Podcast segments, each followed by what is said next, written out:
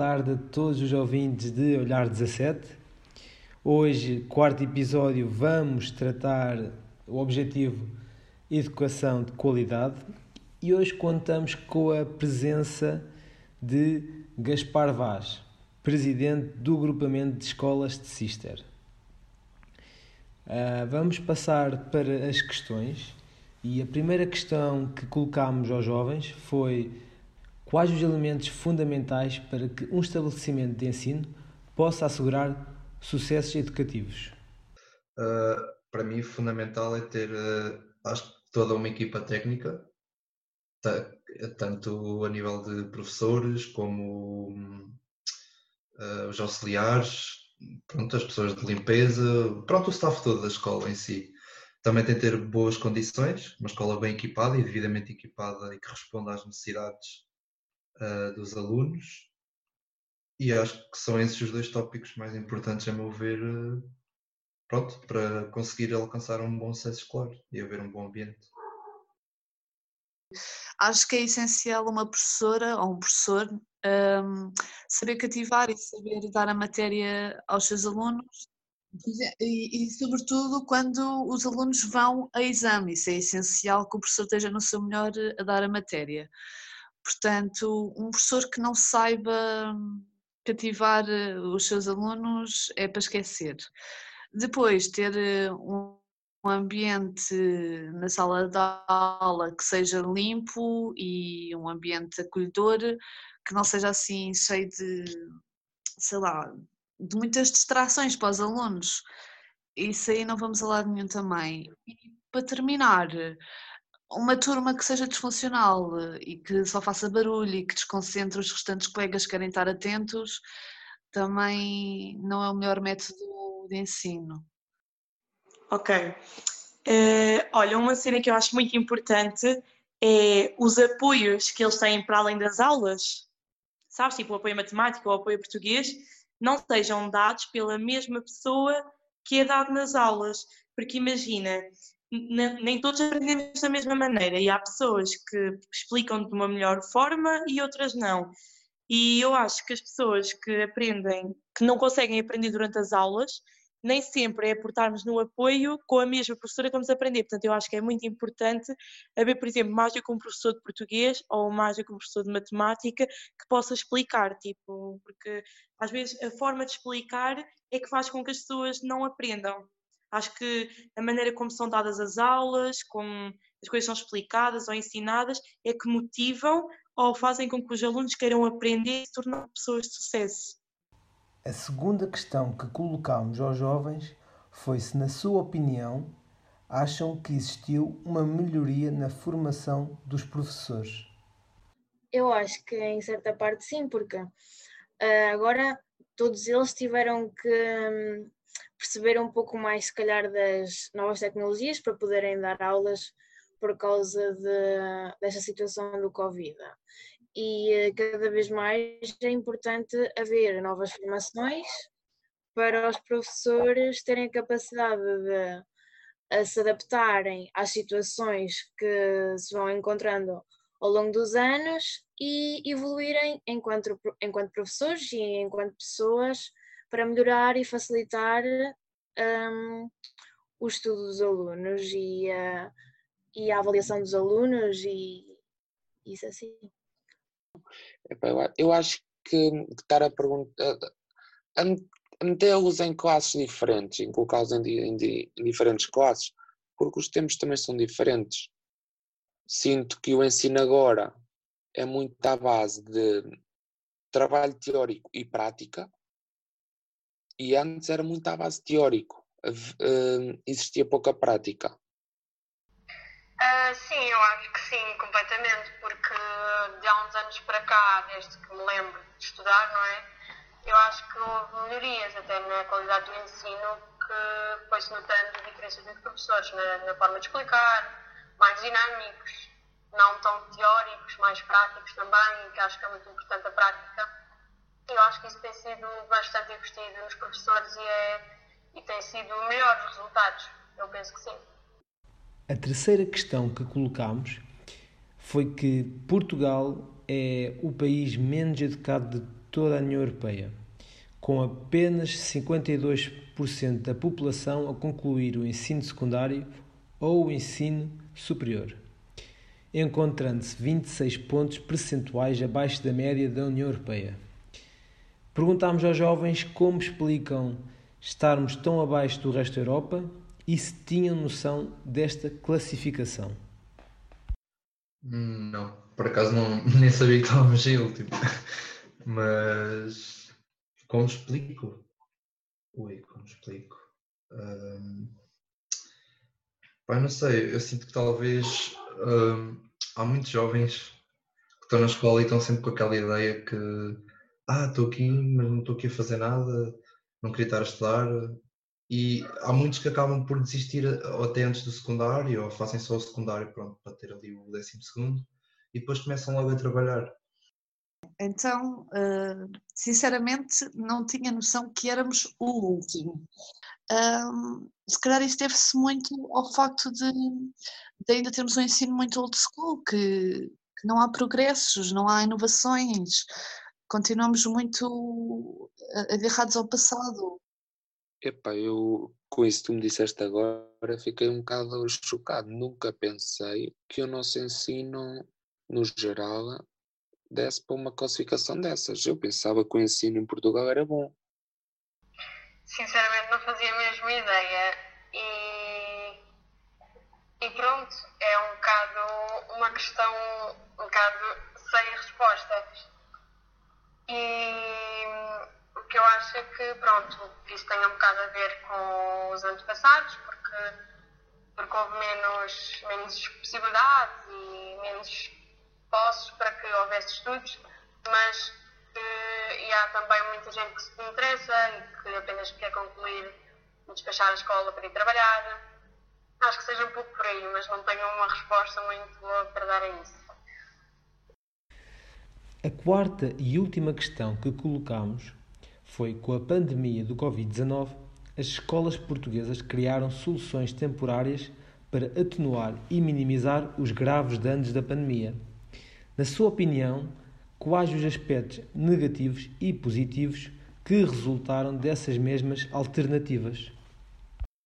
Um, o facto de que por exemplo, os professores e os alunos passam demasiadas horas em frente aos computadores por causa da realização de trabalhos e mesmo de, pronto, dar aulas, muitas das vezes estamos sentados muitas horas e pronto, não, se calhar não saímos tanto à rua, ou seja, tornamos-nos um, tornamos um bocado mais, se calhar às vezes, sedentários e hum, nem sempre isso é bom, nem sempre, ou seja, nós conseguimos uh, estar 100% a perceber aquilo que o professor, por exemplo, está a explicar, uh, porque são muitas horas em frente ao ecrã. Uh, o positivo, pronto, foi o facto de um, termos arranjado essa tal solução e um, o ano letivo pôde continuar e as pessoas puderam continuar os professores puderam continuar a lecionar, a dar aulas e os alunos a aprender. Uh, eu acho que um dos aspectos positivos talvez seja um, o facto dos alunos, ou por vezes entram na aula e não ligam a câmera e vão fazer outras coisas e nem sequer estão lá a prestar atenção. Uh, acho que é mais por aí. Ok, então de forma positiva, é aprendemos a ser mais flexíveis e a arranjar outros métodos de ensino, ou seja, mais práticos. Negativamente, lá está, nós não tá, ninguém estava preparado para isto, portanto eu considero que acho que é muito complicado, mas eu sinto muito, também em relação ao meu irmão que tem aulas pelo computador, que os professores se baldam ou se, opa, se desleixam um bocado, porque acabaram por se calhar uh, tinham, por exemplo, cinco aulas de português por semana, passaram a ter só uma ou duas que não são obrigatórias. É chegar lá, dar meia horinha de palestra e o resto é tudo trabalhos.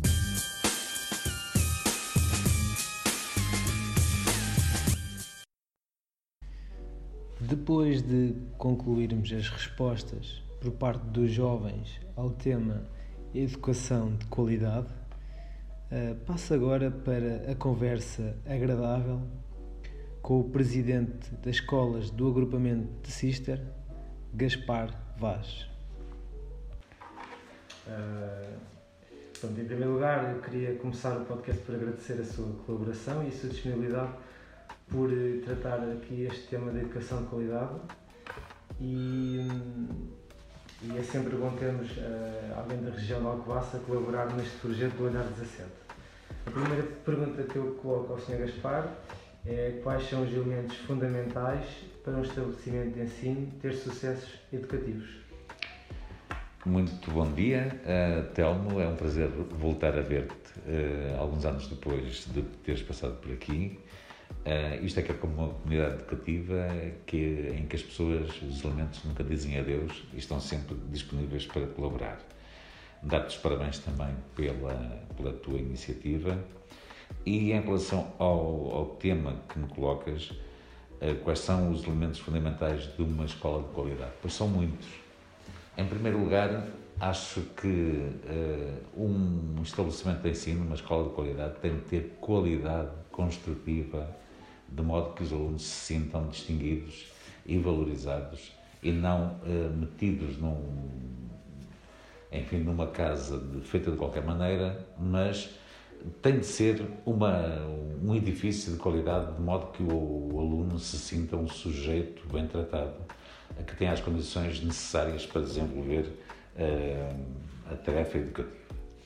Depois, obviamente, que é impensável um, uma escola de qualidade sem professores de qualidade. Acho que o, um professor de qualidade está, está mais ou menos provado que consegue, ao longo de um percurso escolar, esbater muito significativamente aquelas diferenças com que o aluno chega à escola. Não é?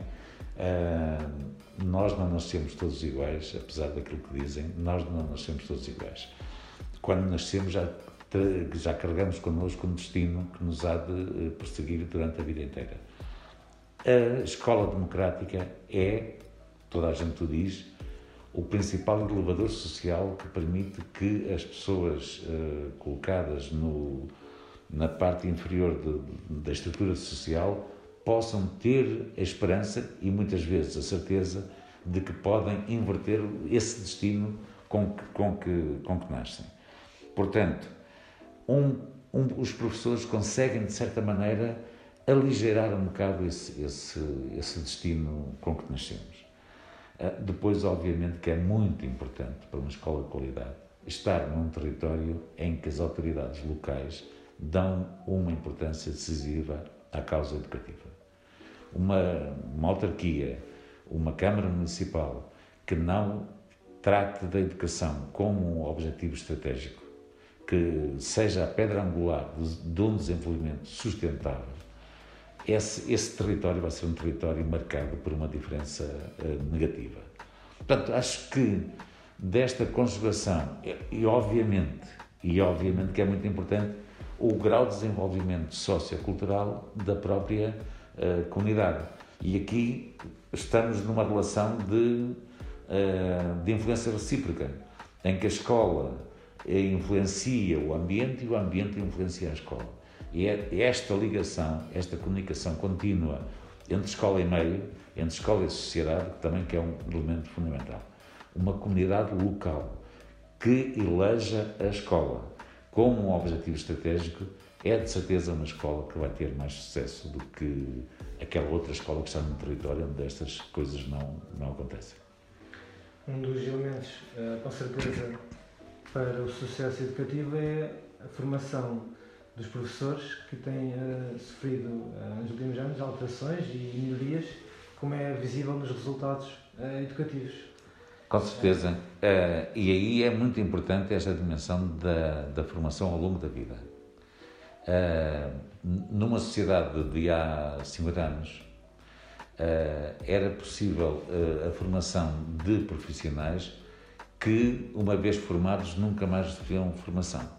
Um professor era formado e daí até ao fim dos seus dias praticamente não, não recebia mais formação, porque também o próprio conhecimento e a própria sociedade tinham um ritmo de, de, de evolução muito mais lento que aquilo que hoje verificamos. Hoje, a senescência do conhecimento a capacidade de conhecimento tem de ficar desatualizada é exponencialmente mais elevada do que há 50 anos. Daí que, eh, e muito bem, viu-se que a instituição universitária eh, apropriou-se desta necessidade e a escola e a universidade pós-Bolonha é uma necessidade diferente, em que a formação inicial, de algum modo, é aligerada para permitir e para impor que, ao longo da vida, o conhecimento seja progressivamente atualizado, porque o grau de produção de conhecimento é hoje também incomparavelmente maior do que era numa sociedade estabilizada, numa sociedade, digamos, parada, eh, enquanto que hoje toda a sociedade, toda a estrutura da sociedade produtiva, veja-se a, a velocidade como, como produto, um gadget, fica, fica desatualizado, não é? Uh, todos nos lembramos do telefone que existia em nossa casa ou na casa do lado e era imutável durante gerações. E hoje, quantos telemóveis já tivemos? Verdade, é verdade. É, e por isso é preciso, é preciso investir na formação contínua. Por, por isso é estratégico, é fulcral que o professor seja um agente de transformação da própria sociedade. E para isso tem de ter formação ao longo da sua vida. É absolutamente crucial e importante, eh, fundamental, que o professor seja aquilo que já começa a ser, efetivamente. Há os CEFAI, é? os Centros de Formação da Associação de Escolas, que fazem exatamente essa função, que eram estruturas que não existiam há, aos tais 50 anos atrás. Portanto, Hoje existem porque sem eles o professor entrava num processo de, de obsolescência uh, muito, muito rapidamente. A globalização, então, foi um dos efeitos que. Está tudo interligado. Estamos aqui, assim, com processos multifatoriais, é? uh, em que uh, a velocidade de produção de conhecimento a agressividade do próprio comércio, da própria publicidade que impõe e cria necessidades, não é? Uhum. Uh, isto já é uma, uma teoria muito antiga sobre a publicidade, uh, mas é isso, o grande trunfo da sociedade é criar necessidades que não, existi, que não existem. Portanto, e incutir no, no consumidor a ideia de que ele precisa daquele produto novo. E às vezes as funcionalidades nem sequer são muito importantes, mas nós sentimos que são. Portanto, há aqui uma interligação entre indústria, educação, mercado, uh, estereótipos mentais, etc., que fazem com que o ritmo de crescimento, o ritmo de crescimento seja aquele que nós todos conhecemos. Ainda falando nesta questão de, educação em Portugal, recentemente saiu um estudo estatístico que colocava Portugal 26 pontos abaixo da média da União Europeia, classificando Portugal como o último da lista como o país uh, menos educado, onde 52% da população tinha apenas concluído o ensino secundário ou ensino superior. Exato, exato. E, e isso é um drama. É um drama que carregamos e já é tempo da gente deixar de lado aquilo que é. Uh, que muitas vezes é, é considerado como a, a, a longa tradição do, do, de um regime que apostou tudo na estupidificação do povo, não é? Durante muito tempo nós uh, vivemos num país em que aquilo que era bom, aquilo que era estimulado, era as, eram as comunidades locais que eram quase imutáveis. Portanto, o, na aldeia em que eu nasci era perfeitamente possível que o núcleo familiar se mantivesse unido durante uma geração. As pessoas uh, cresciam, nasciam, cresciam, trabalhavam, morriam dentro da mesma comunidade. Assim construímos uma sociedade que, que de facto deu muito pouca importância à educação. E isto é, um, é uma tragédia. É uma tragédia porque esses números são uh, desencorajadores e são uma vergonha, é, objetivamente são uma vergonha para um país que ainda por cima tem uma mitologia popular uh, que desconstrói isto e que torna isto natural, tenta tornar isto natural. Que diz, por exemplo, que nós temos doutores a mais e trabalhadores a menos e que desvaloriza muito o trabalho uh, intelectual por comparação com o trabalho manual. Isto por um lado, porque depois, efetivamente, por outro, Uh, o intelectual também é um intelectual às vezes eh, abstrato, desligado da realidade. Portanto, temos aqui assim uma situação que é preciso inverter, que temos invertido muito. Atenção que nos últimos anos estes valores têm vindo a aproximar-se um bocado da média, da média europeia, mas é preciso não esmorecer nunca, porque ainda temos um grande caminho a percorrer até chegarmos a níveis médios de qualificação e de escolarização.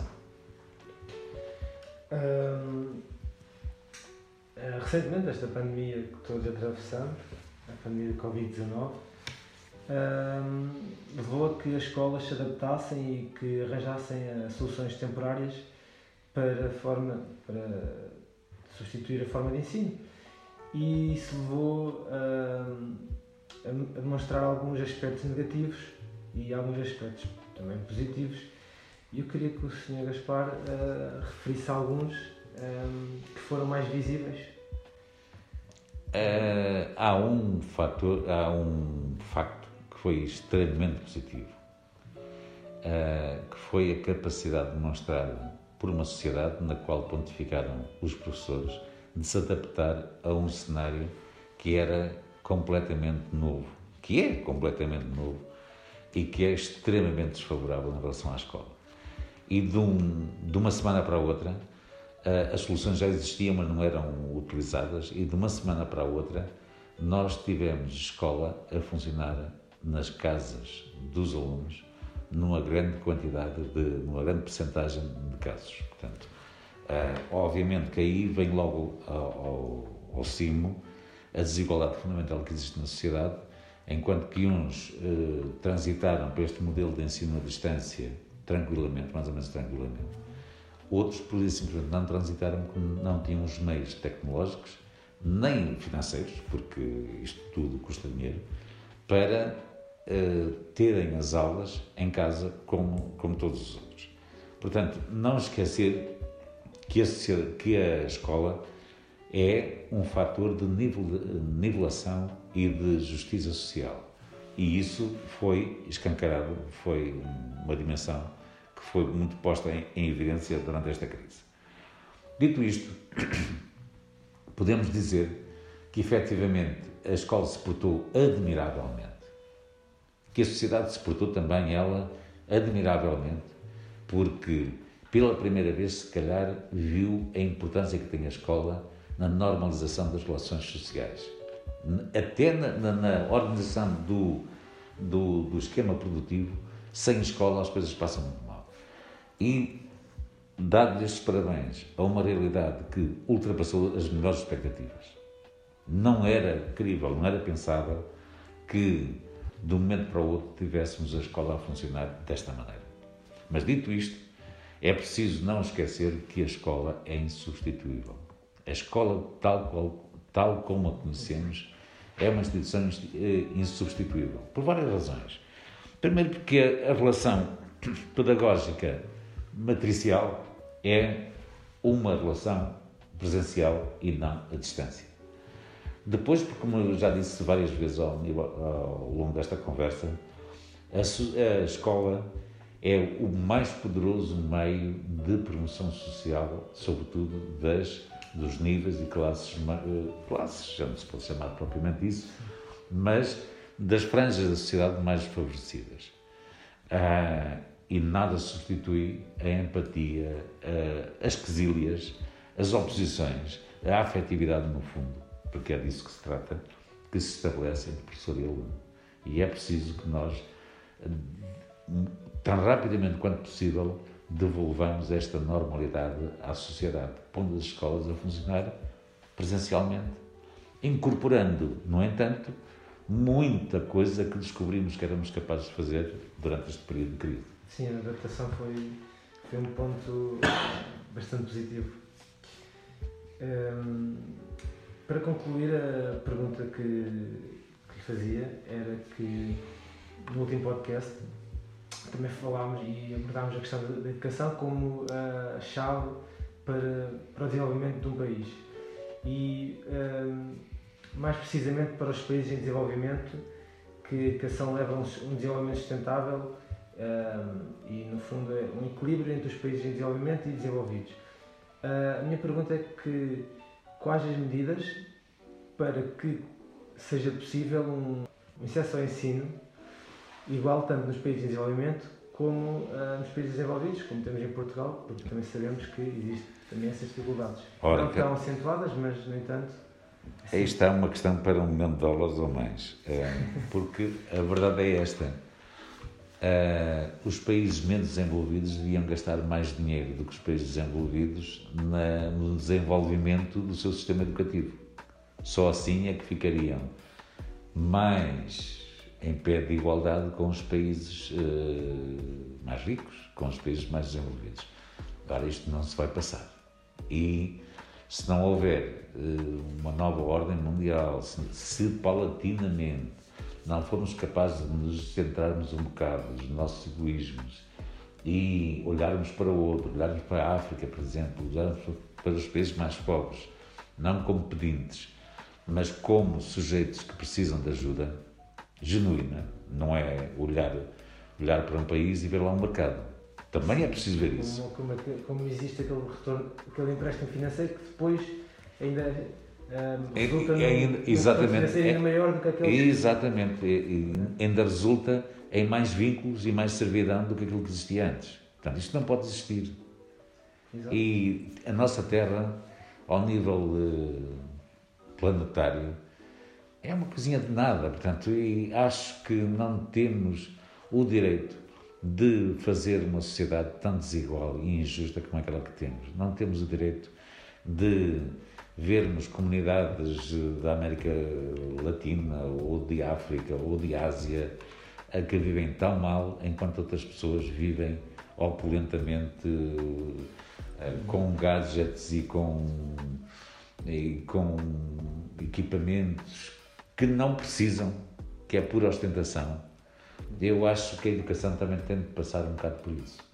Por ver que enquanto houver, enquanto houver miséria no mundo, o nosso planeta não vai ser um planeta feliz, nem vai ser um planeta sustentável.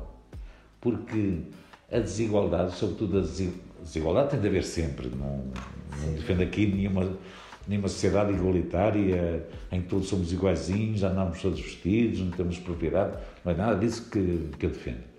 Agora, não pode ser uma sociedade ostensivamente diferente, escandalosamente desigual. Não pode ser.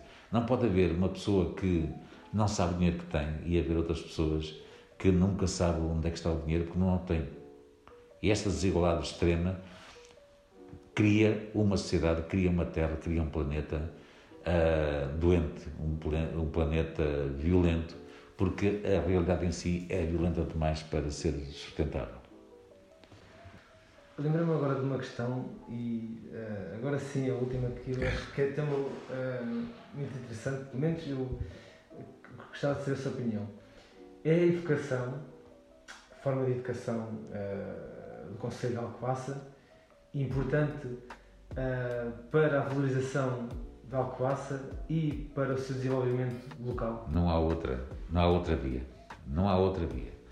Quem pensa que é para que se desenvolve um território fazendo mais uma rotunda ou mais tudo isso é importante. Sim, sim. É, mais uma rotunda ou mais uma estrada ou mais uma casa ou mais isto está a elaborar num erro crasso e dramático. Aquilo que faz a dimensão e nós vemos eh, vemos isso as sociedades mais desenvolvidas são aquelas que há mais tempo e continuadamente investiram mais na educação e Alcobaça, se quiser, como tenho a certeza que todos queremos, eh, se, se Alcobaça quiser ser uma terra mais desenvolvida, uma terra mais bonita, uma terra mais respeitada, etc., tem de investir cada vez mais na educação.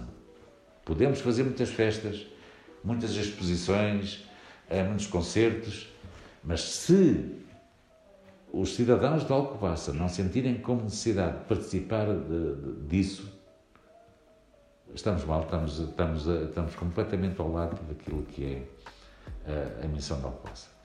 Eu, eu, sinto que, que os mais jovens de, de, de, do Conselho de Alcobaça, digo isto porque eu sei, por exemplo, a Associação A4, sinto que os jovens querem uh, valorizar a região e enaltecer, por exemplo, o nome de, de Alcobaça para ficar uh, um nome maior a nível nacional e um, uma, um conceito de referência. Ah, sim, mas eu estou absolutamente convencido que, contrariamente àquilo que é um, um sentimento conservador é. de que isto está tudo mal, Exatamente. nós agora, os jovens não têm valores, não sei o quê. Tem valores, sim, senhor. Esta geração é muito melhor do que a geração à qual eu pertenci. Mas incomparavelmente melhor. Essa é a opinião que há pessoas que querem fazer e que estão com essa vontade. Não, sem dúvida, que... sem dúvida. E, e, eu acredito muito, se não, tiver, se não acreditasse, estava muito mal na função que tenho. Uh, eu acredito muito nos jovens e tenho a certeza tenho a certeza que contra ventos e marés, com pandemias ou sem pandemias, com crises económicas, financeiras terríveis, etc., amanhã vai ser um dia melhor que hoje. Amanhã vai ser um dia melhor que hoje, sem dúvida nenhuma. São crises que se fazem sentir com maior intensidade e equidade em determinados tempos que noutros. Estamos num tempo particularmente penoso, mas vamos sair disto, vamos sair disto melhores, mais bem preparados e, e, a sociedade da manhã será muito melhor do que aquela em que nós vivemos. E esse é o nosso pensamento e que temos que seguir. Uh, doutor uh, Gaspar, agradeço uma vez mais a sua colaboração. Acho que uma, uma agradável conversa para todos os nossos ouvintes escutarem e uh, espero, que tenham, uh, espero que esta conversa tenha ajudado um, para o conhecimento sobre o tema da educação de qualidade e espero que estejam presentes no próximo episódio. Muito uh, bem, eu agradeço também a oportunidade que, que me deste de devolver um bocado a minha opinião para quem quiser pensar um bocado como nós fizemos aqui durante este tempo. Exato, exatamente. Pronto, assim despeço. Obrigado. Adeus, bom dia.